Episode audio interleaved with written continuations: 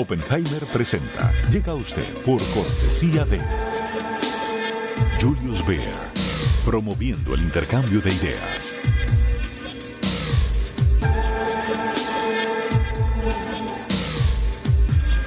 Sodimac Home Center. Sueña, lo hacemos posible. Universidad Argentina de la Empresa. Formación internacional para el mundo real. www.uad.edu.ar Arcos Dorados. Algunos no creen en los jóvenes. Arcos Dorados sí. De hecho, dejamos en sus manos lo más importante, nuestros clientes.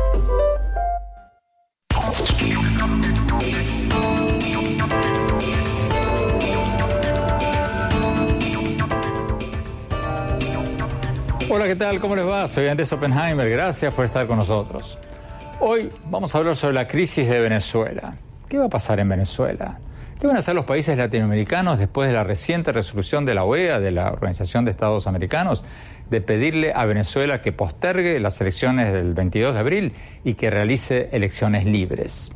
La OEA, como ustedes recordarán, pidió que se hagan elecciones con la participación de partidos políticos opositores, sin líderes opositores presos, con observadores internacionales independientes, con acceso de todos los aspirantes presidenciales a los medios y con autoridades electorales independientes. Eso es nuevo, porque hasta ahora todas esas cosas habían sido pedidas por el secretario general de la OEA, Luis Almagro, pero era una exigencia personal de Almagro, no tenía el peso político de una resolución de una institución regional o internacional. Entonces, ¿cuáles van a ser los próximos pasos de los países de la región en la crisis de Venezuela? Se lo vamos a preguntar al embajador de México en la OEA, Jorge Lomónaco, uno de los impulsores de esta resolución sobre Venezuela que se aprobó recientemente en la OEA. El embajador Lomónaco nos va a acompañar desde Washington. En nuestros estudios vamos a tener a nuestro colega, el escritor, columnista Carlos Alberto Montaner, también comentarista político de CNN en español y autor de varios libros, incluyendo su nuevo libro de ensayos, El presidente, manual para electores y elegidos. Y también vamos a hablar de Bolivia. Vamos a hablar de Bolivia con el expresidente boliviano Jorge Tuto Quiroga. Le vamos a preguntar sobre la carta que le entregó hace pocos días al secretario general de la OEA pidiéndole que se pronuncie en contra de la postulación del presidente Evo Morales a un cuarto mandato presidencial que le permitiría quedarse en el poder 20 años. La oposición boliviana acaba de realizar un paro cívico diciendo que el presidente boliviano se está postulando para un nuevo mandato a pesar de que la constitución, su propia constitución, se lo prohíbe y que los bolivianos votaron en un referéndum en contra de esa cuarta reelección. Y más tarde en el programa vamos a hablar con el gran protagonista de los premios de la Academia de Cine de Hollywood, el director mexicano Guillermo del Toro, cuya película La forma del agua dio muchísimo que hablar este año. Lo entrevistamos hace no mucho tiempo y desde entonces Del Toro no ha dejado de estar en los titulares el medio está cambiando, la velocidad de consumo del medio está cambiando y eso va a acelerar el lenguaje. No sabría decirte cómo, pero la manera en que consumimos cine mm, antes era un ritual, antes era un ritual casi eh, espiritual, ¿no?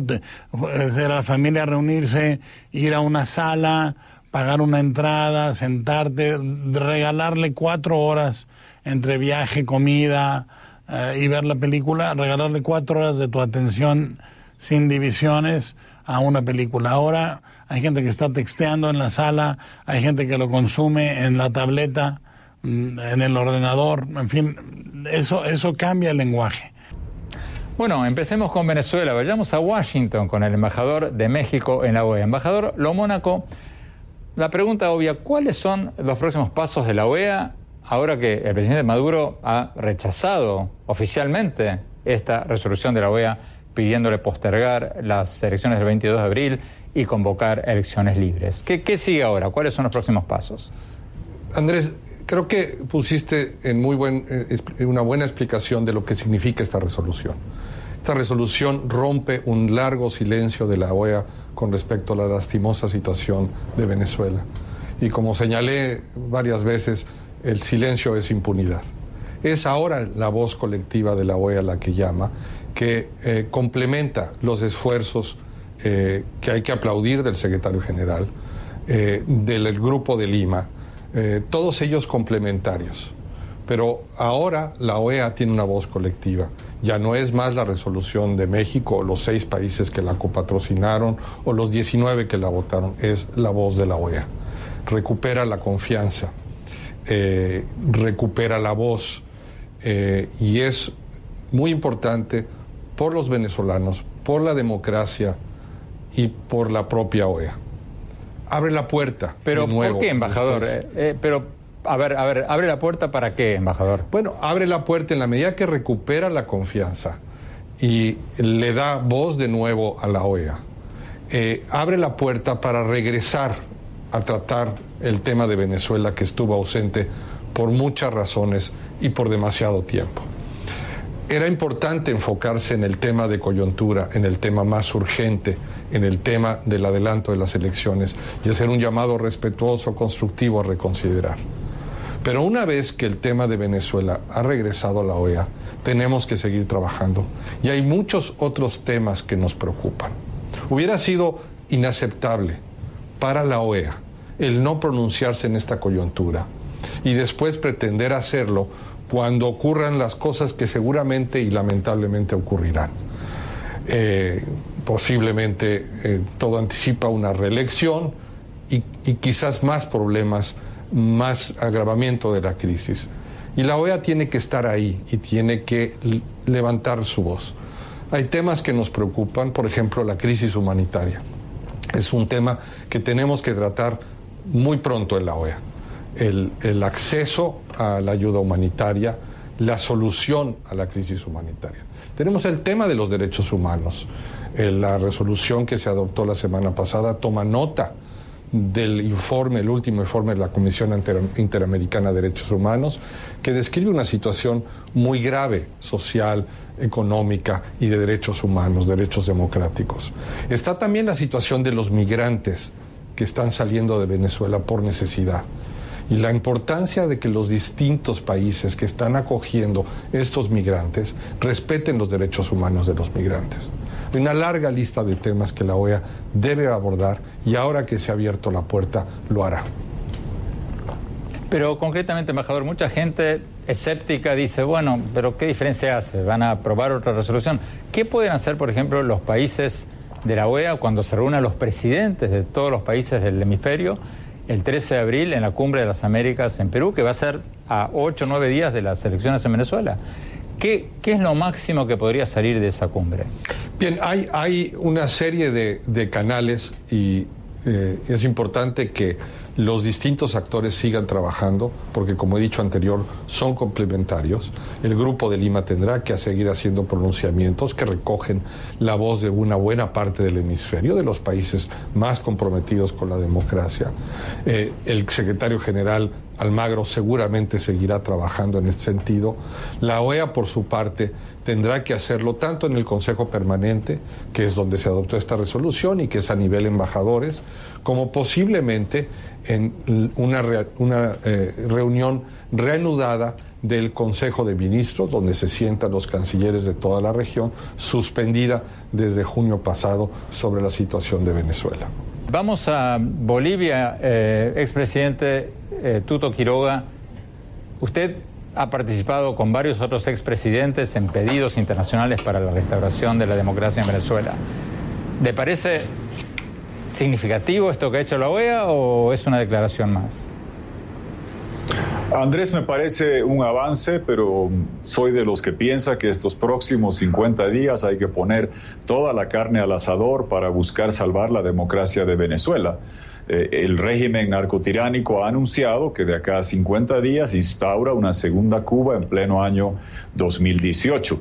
Y no hay que esperar solamente la cumbre o esperar que se concrete este hecho. Hay que hacer todas las acciones, empezando de las diplomáticas, de las de sanciones y las humanitarias. En las diplomáticas, el tratar en la OEA ha vuelto al seno de la OEA la materia. Se tiene que aplicar plena y totalmente la Carta Democrática al régimen narcotiránico. Hay 19 votos, hay 10 abstenciones hay que seguir trabajando en ese frente y también preguntarse qué hace UNASUR y por qué seguimos con Venezuela en el seno ah, de un grupo de países democráticos. No tiene ningún sentido. UNASUR fue usada por Maduro para avalar su dictadura. Ah, yo como democracia sudamericana me preguntaría cuál es el valor de seguir con uh, UNASUR. Se tiene que aplicar la Carta Democrática, ver los temas de UNASUR y los países individualmente que anuncian que el 23 de abril no reconocerían a Maduro y que romperían relaciones, yo les pido que lo hagan ahora. Si un sicario del cartel de Cali hace 30 años decía que iba a asesinar a un amigo de uno, mal haría eh, un buen amigo en decir o conformarse con denunciar a la policía después de los hechos. Hay que actuar ahora con toda la materia diplomática, lo mismo en sanciones,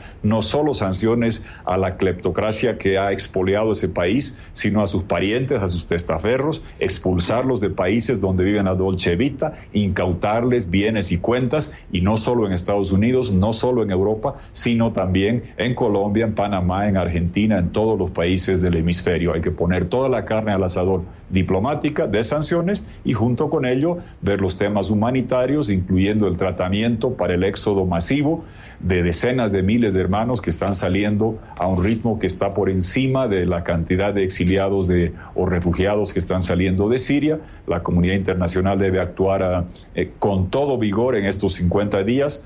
Y dicho sea de paso, um, está bien que digamos qué hace Venezuela en una cumbre democrática, habría que preguntarse también qué hace Cuba, porque si Venezuela está camino a ser Cuba y no aceptamos ello, mal hacemos en aceptar que un país donde ya hay una tiranía consolidada y en abril ambos van a intentar Cuba la, la, transición donde sigue el mismo régimen tiránico y Venezuela la coronación, que no es elección, ah, de Maduro, creo que la comunidad internacional debe actuar porque si en esos lugares se consolidan regímenes tiránicos, estoy seguro que mi país nos aplican la receta en tercer lugar en el curso de los próximos meses.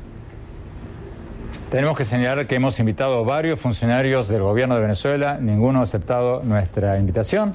Eh, la respuesta oficial del gobierno venezolano a la resolución de la OEA fue, y leo eh, textualmente, la República Bolivariana de Venezuela rechaza categóricamente esta nueva agresión de un grupo de Estados miembros de la OEA que persisten en su conducta de pretender tutelar a Venezuela en flagrante violación de todos los principios de derecho internacional, especialmente el respeto a la soberanía de los estados, la igualdad y la autodeterminación de los pueblos. Esa es la posición del gobierno de Venezuela.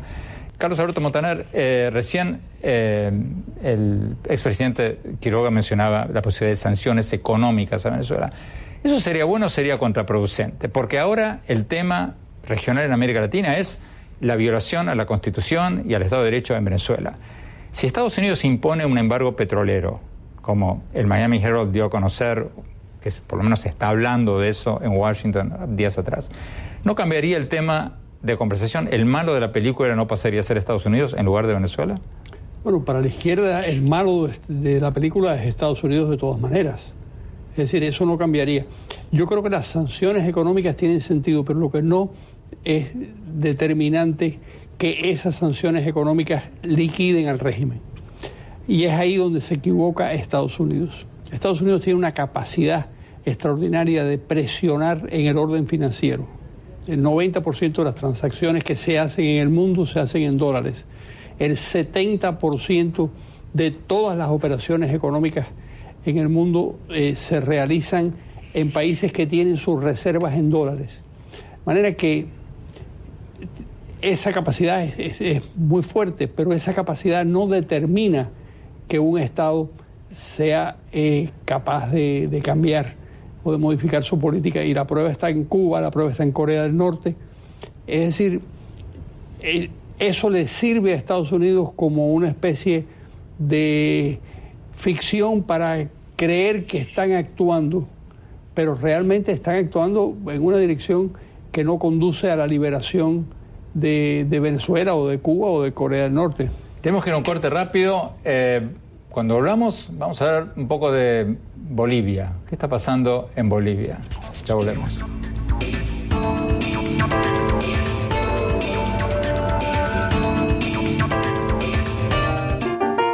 Sueña con ser el papá que tiene las herramientas para hacerlo todo.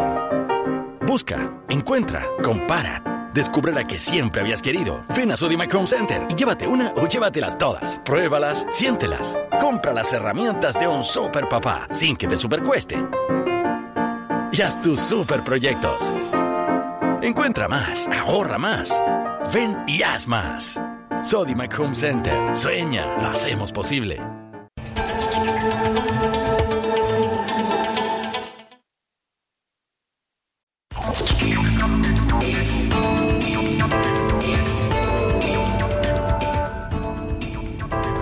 Gracias por seguir con nosotros. Hablemos un poco de otra crisis política, la de Bolivia, que los opositores bolivianos están describiendo como un golpe de Estado en cámara lenta. El presidente de Bolivia, Evo Morales, se está postulando para un cuarto mandato en las elecciones del año próximo, a pesar de que la constitución de Bolivia, la constitución de él mismo, lo prohíbe y a pesar de que los bolivianos votaron en contra de su nueva reelección en un referéndum convocado por el gobierno de Morales en el 2016.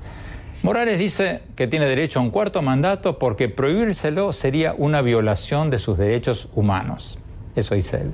Y porque el Tribunal Constitucional de Bolivia, que según la oposición responde es un sello de goma del presidente, ha avalado que los tratados internacionales consagran los derechos humanos a postularse a cargos públicos por encima de las constituciones nacionales. Los opositores dicen que el Tribunal Constitucional es, como decíamos recién, un sello de goma de Morales y que Morales está quebrando el Estado de Derecho en Bolivia.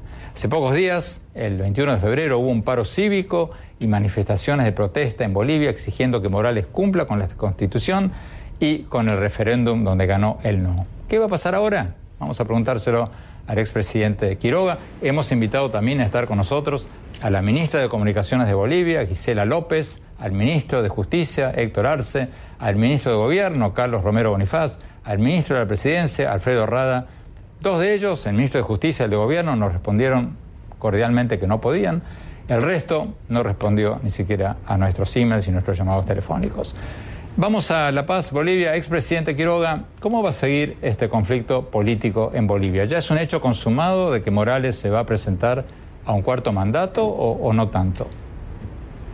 No es un hecho consumado, Andrés, internamente. Evo Morales, como tú lo has señalado, está violando la constitución que él mismo propuso y que votamos los bolivianos el 2009.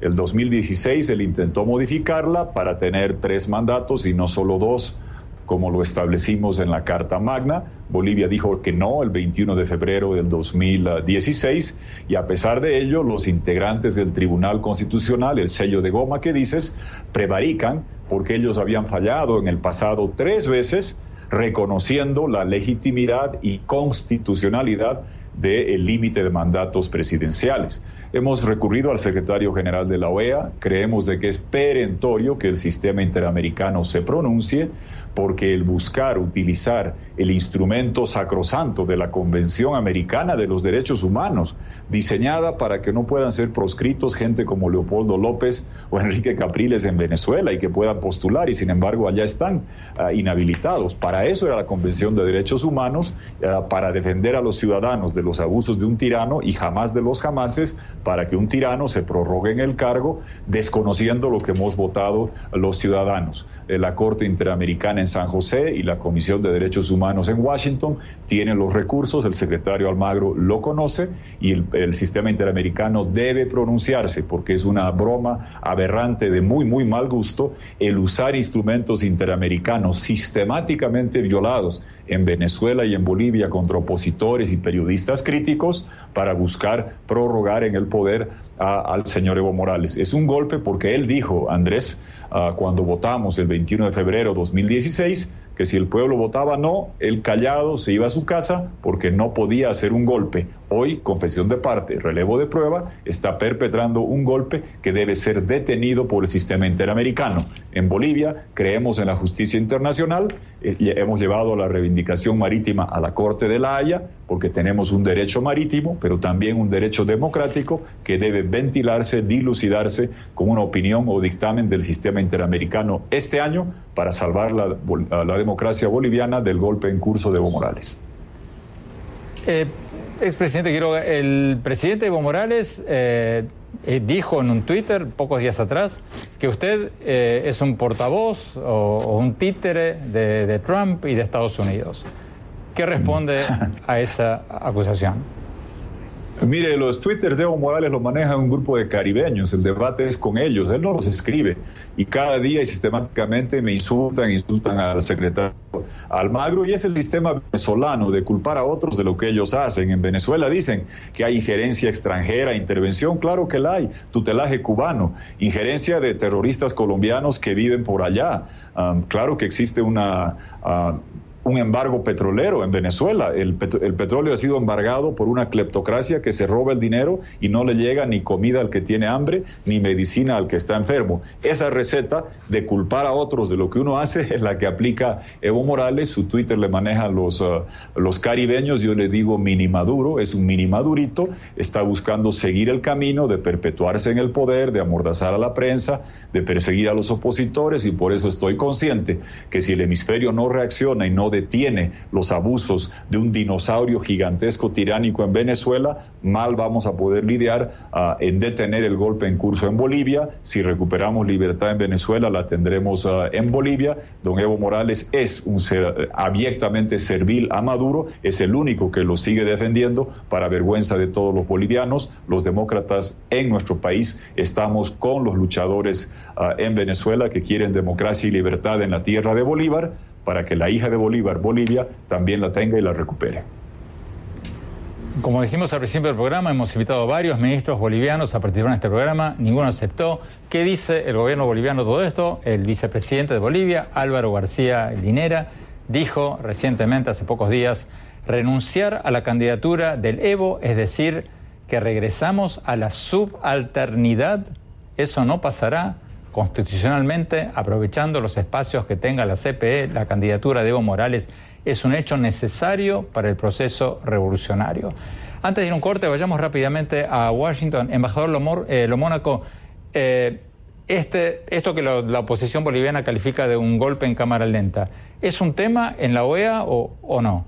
Bien, eh, hay por un lado una serie de pronunciamientos individuales. El presidente Quiroga ha levantado la voz y ha hecho una petición que a mí me parece que es muy importante, que es que eh, una opinión, una solicitud de opinión consultiva al sistema interamericano, en concreto a la Corte Interamericana de Derechos Humanos. Y será muy importante esa opinión consultiva que seguramente guiará la reacción que pudiera llegar a tener la OEA al respecto.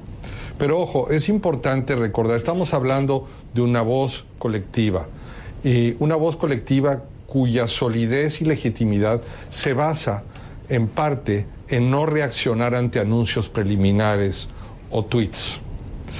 Eh, el, Tribunal Constitucional ha fallado de una manera, sin embargo, el órgano electoral no ha tomado una decisión y hasta que no lo haya, no lo haga, no va a haber candidatos oficiales. La OEA no puede pronunciarse, no debe pronunciarse antes de los acontecimientos. Y yo diría dado que estamos ahora en espera de un importante pronunciamiento, una opinión consultiva de la Corte Interamericana, no antes de que la Corte Interamericana se pronuncie. Tenemos que ir a un corte. Cuando volvamos, vamos a hacer una pregunta muy importante. ¿Se está desinflando este bloque bolivariano en América Latina ahora que Nicaragua y Ecuador, por ejemplo, se y El Salvador se abstuvieron en este voto eh, contra Venezuela en la OEA? ¿O por el contrario, este bloque puede resurgir tras las elecciones en México, Brasil y Colombia si ganan candidatos de izquierda. Vamos a verlo en el próximo bloque. Ya volvemos.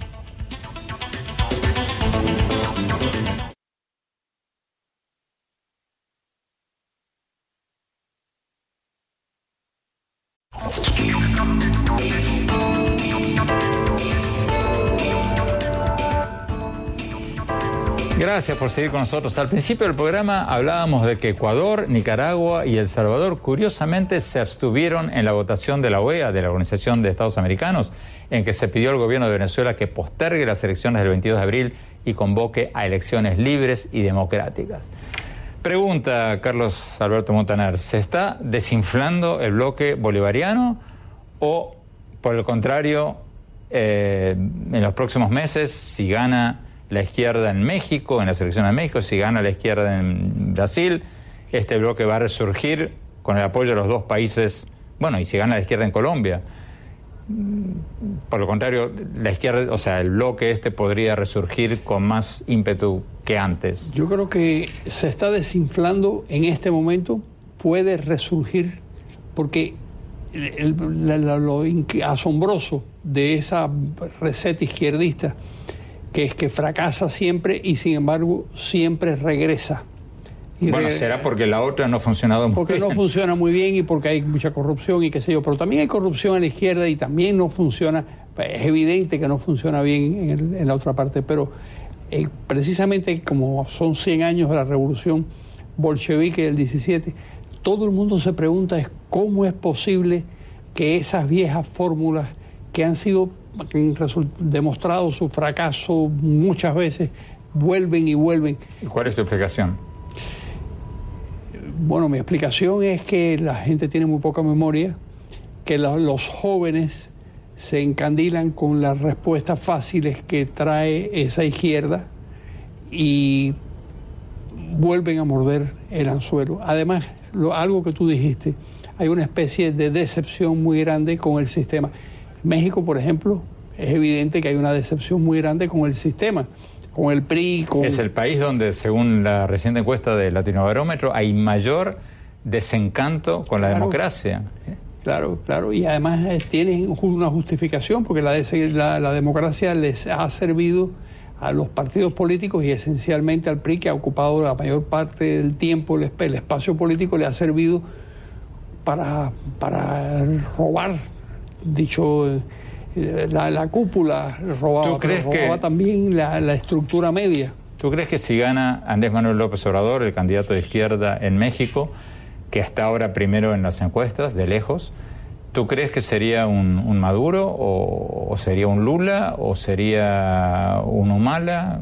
¿Qué sería? Sería una mezcla de todo eso. Yo no creo que sea un Maduro porque en México es complicado ser un Maduro, pero sí sería una especie de, Lula Silva donde eh, utilice los recursos para crear o para mantener una clientela política importante para ayudar a los más pobres, eh, pero esos pobres eh, al mismo tiempo se convierten en estómagos agradecidos. Antes de ir a un corte que me están pidiendo, ¿qué tendría de malo eso? Muchos dirían en Brasil, bueno, Lula me dio un subsidio. ¿Qué tendría de malo eso? Porque los subsidios son un parche a corto plazo. Es decir, los países se salvan produciendo, no repartiendo. Y ahí es donde, donde se equivoca la izquierda de, de, plano. Carlos Alberto Montaner, muchísimas gracias. Vamos a un corte rápido. Cuando hablamos, Guillermo del Toro.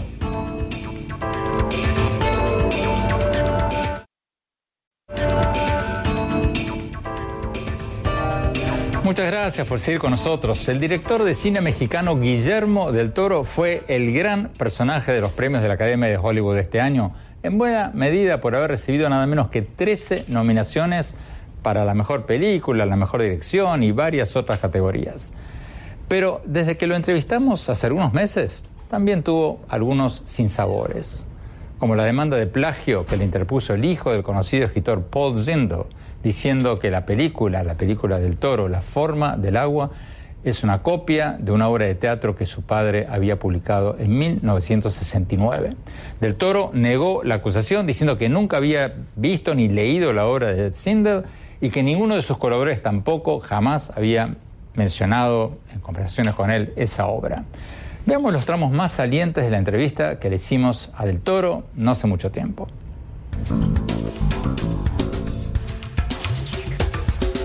Cuéntanos un poco de esta película. ¿Cómo la describirías? ¿Es una película de ciencia ficción, una película de espionaje o una historia de amor? ¿Cómo la definirías?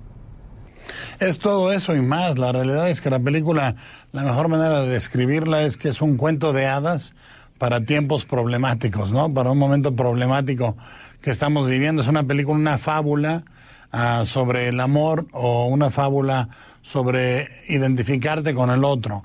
En una época en que normalmente el mensaje es que hay que tenerle miedo o rabia al otro, la película busca ah, el encuentro entre personajes.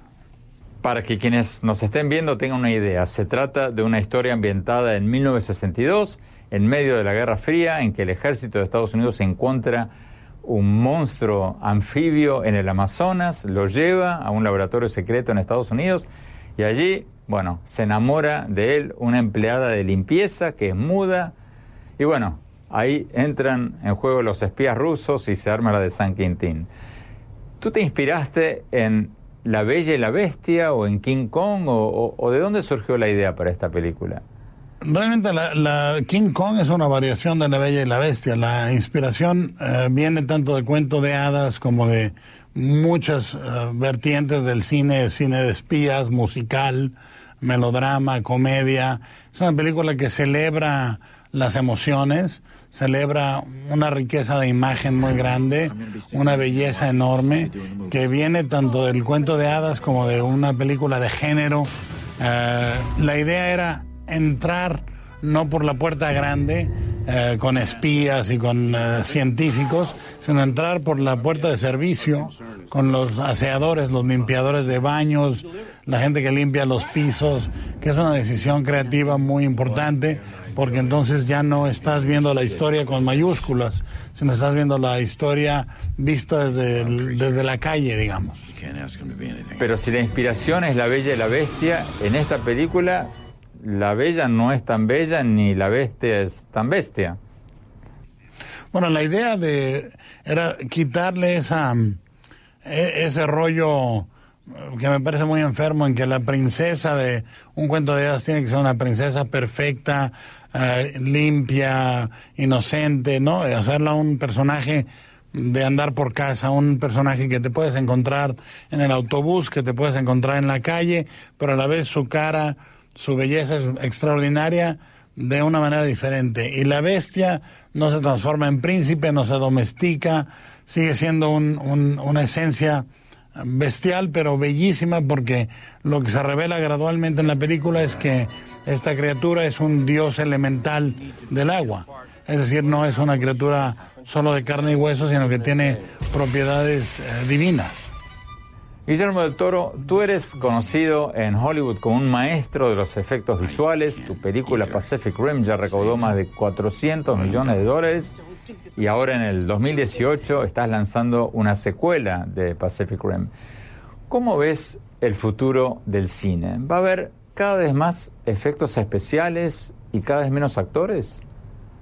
No, no creo. Creo que esa es una generalización que, quizá exista solamente en el género de acción, en las películas grandes de superhéroes de, de gran, gran escala, ¿no? Pero en, en las películas más íntimas, las películas más de personaje, el cine sigue siendo el cine.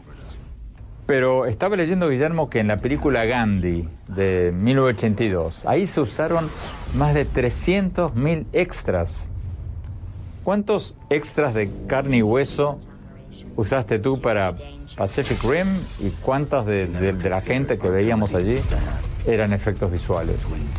Bueno, eh, eh, aquí sí hay una variación importante porque en Barry Lyndon o en Gandhi o en Spartaco, Ben Hur, todo eso se usaban decenas de miles de extras, ¿no?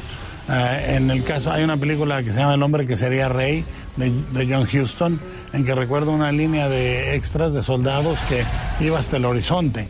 Ahora, eh, digamos, de una cierta fila para atrás, eh, son digitales. La diferencia es mínima, imperceptible realmente. El público lo acepta. Y si lo hicieras con extras reales, el público creería ya que son digitales. Es decir, una malicia digital, digamos, en que la gente piensa que todos los efectos son digitales. La criatura, por ejemplo, en la forma del agua, hay gente que dice es una criatura digital. No, es un, un traje esculpido, pintado, un efecto de maquillaje extraordinario con retoque digital, pero eh, los extras sí ahora en Pacific Rim fueron mil, mil quinientos en las, en las escenas más grandes y lo demás era digital. Pero, por ejemplo, cuando una película tuya muestra una multitud en un estadio, ¿cuánta gente es de carne y hueso y cuántos son personajes digitalizados? Bueno, siempre la línea de, extras que está más cerca del lente de la cámara va a ser de carne y hueso. Eh, pero si están a una distancia de un par de cientos de metros, pueden ser digitales. Se puede programar, se pueden filmar incluso en, en pequeños grupos y reproducir esos grupos, ¿no?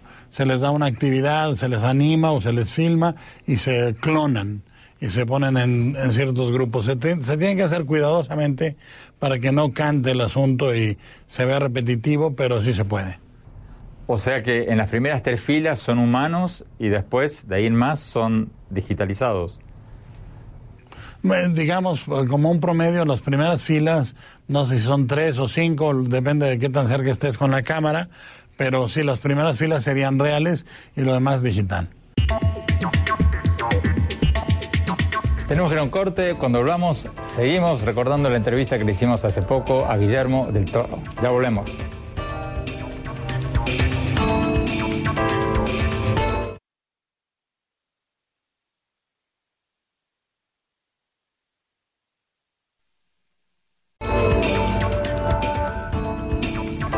Gracias por seguir con nosotros. Sigamos viendo lo que nos dijo hace poco tiempo el director mexicano Guillermo del Toro, el gran protagonista de los premios de la Academia de Hollywood de este año. Veamos. Vamos a ver cada vez más actores digitales, como el caso de Paul Walker, el protagonista de Fast and Furious, de Rápido y Furioso, que siguió actuando después de muerto gracias a la digitalización de su cara que había hecho el estudio, o sea, él se murió y el estudio siguió rodando con los efectos que habían filmado de su cara. Vamos a ver cada vez más actores digitalizados.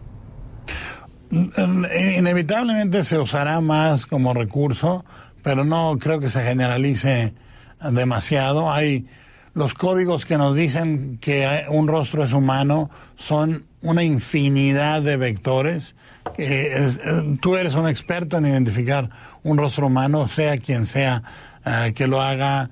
Uh, hay eh, vectores de gestos, micro, micro gestos musculares, profundidad de, de, de, digamos, de transparencias en, la, en el ojo humano. Hay un montón de códigos que son imposibles de reproducir de manera adecuada digitalmente por el momento. No creo que sea para siempre, pero por el momento sí que lo es. Todas las industrias, Guillermo, están pasando por una transformación tecnológica. ¿Cuál va a ser el principal cambio en la industria del cine? ¿Cuál va a ser el principal impacto, el principal cambio tecnológico que vamos a ver en tu industria, en el cine? Creo que lo principal es eh, justamente que eh, el medio está cambiando, la velocidad de consumo del medio está cambiando y eso va a acelerar el lenguaje. No sabría decirte cómo, pero la manera en que consumimos cine mm, antes era un ritual, antes era un ritual casi eh, espiritual, ¿no? Era la familia reunirse, ir a una sala, pagar una entrada, sentarte, regalarle cuatro horas entre viaje, comida eh, y ver la película, regalarle cuatro horas de tu atención sin divisiones a una película. Ahora hay gente que está texteando en la sala, hay gente que lo consume en la tableta, mm, en el ordenador, en fin, eso, eso cambia el lenguaje. Se, se inclina más a un cierto tipo de lenguaje a nivel de imagen. Pero creo que por lo demás eh, es dificilísimo de, de pronosticar. Pero, pero me temo que no te entendí bien. dame un ejemplo concreto de este cambio en el lenguaje cinematográfico. Eh, por ejemplo, por ejemplo, cada vez las películas generan más uh, emplazamientos similares en cierta forma a televisión, ¿sí? Y la televisión genera emplazamientos más similares a cine. Eh, están llegando a un punto medio. Creo que las grandes películas siguen generando imágenes enormes, hermosas, inolvidables, pero en la imagen no debe ser olvidable y sí, en la manera en que la consumimos la vuelve olvidable en cierta forma. Ese es un futuro mm, peligroso y difícil. Pero dame un ejemplo, un ejemplo de, de una de estas imágenes de las que estás hablando. Mira, eh, tú, si yo te digo cantando bajo la lluvia, te imaginas una imagen. Jim Kelly agarrado del de, eh, el poste de luz, con un paraguas en la mano. Si yo te digo tiempos modernos de Chaplin, te imaginas a Chaplin pasando por una maquinaria, siendo devorado por la maquinaria. Si yo te digo el resplandor, de Kubrick, te puedes acordar de los elevadores que avientan sangre, te acuerdas perfectamente de esa imagen. Si yo te digo que me cites tres imágenes de una serie de televisión, la que sea tu favorita, eh, imágenes exactas no tienen ese peso. ¿Sí? No son construidas. Eh, el motivo es que el consumo de la de la, eh, va más orientado hacia la historia y los personajes que hacia las imágenes y eso tiene que ver con la velocidad a la que se consume esa narrativa. Finalmente, Guillermo, ¿cómo explicas el éxito de los directores mexicanos en Hollywood? Está Alfonso Cuarón, Alejandro González Iñárritu, tú. Ah, o sea, hay más directores mexicanos triunfando en Hollywood que de ningún otro país latinoamericano.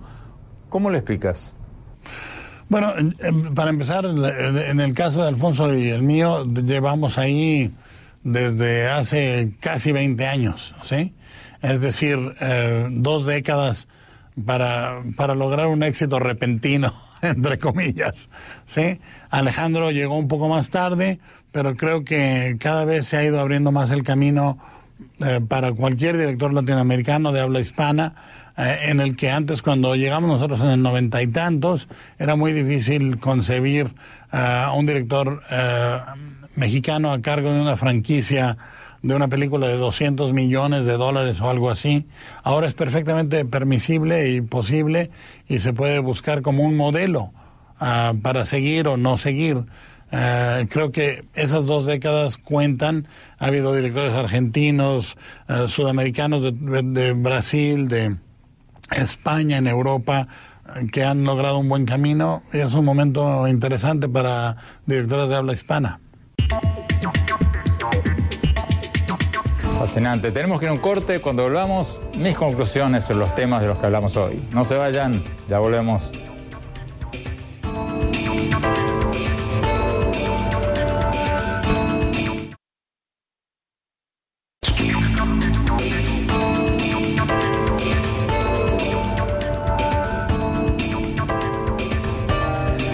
Gracias por seguir con nosotros en este programa en que hablamos, entre otras cosas, sobre los polémicos intentos de reelección de los presidentes de Venezuela y Bolivia. En el caso de Venezuela, la OEA, la Organización de Estados Americanos, ya ha votado por mayoría una resolución pidiéndole al presidente Nicolás Maduro que postergue las elecciones del 22 de abril y convoque a unas elecciones libres, sin partidos políticos proscriptos, sin líderes de oposición presos, con observadores internacionales creíbles y con un Consejo Electoral independiente.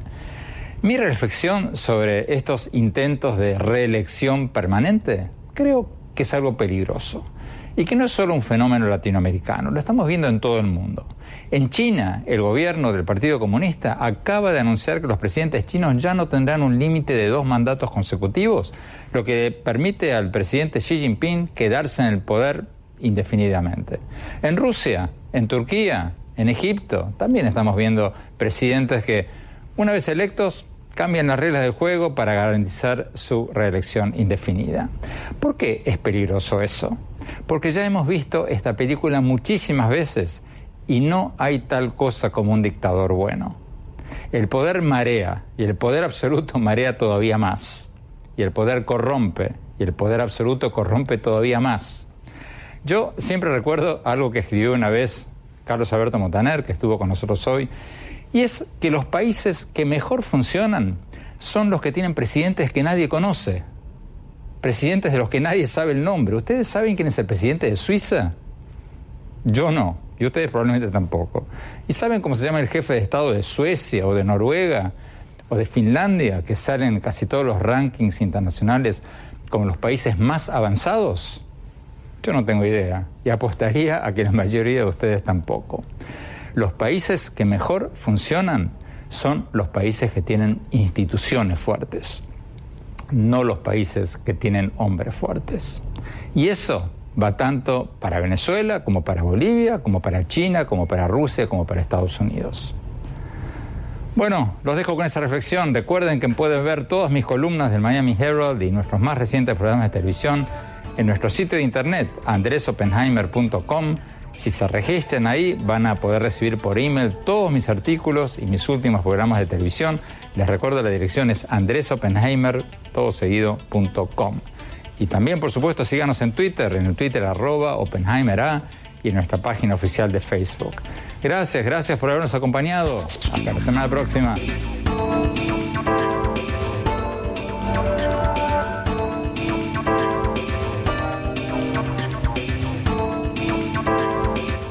Oppenheimer presenta. Llega a usted por cortesía de Julius Baer, promoviendo el intercambio de ideas.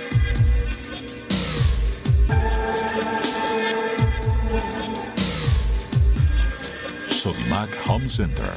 Sueña, lo hacemos posible. Universidad Argentina de la Empresa. Formación internacional para el mundo real. www.uad.edu.ar Arcos Dorados. Algunos no creen en los jóvenes. Arcos Dorados sí. De hecho, dejamos en sus manos lo más importante, nuestros clientes.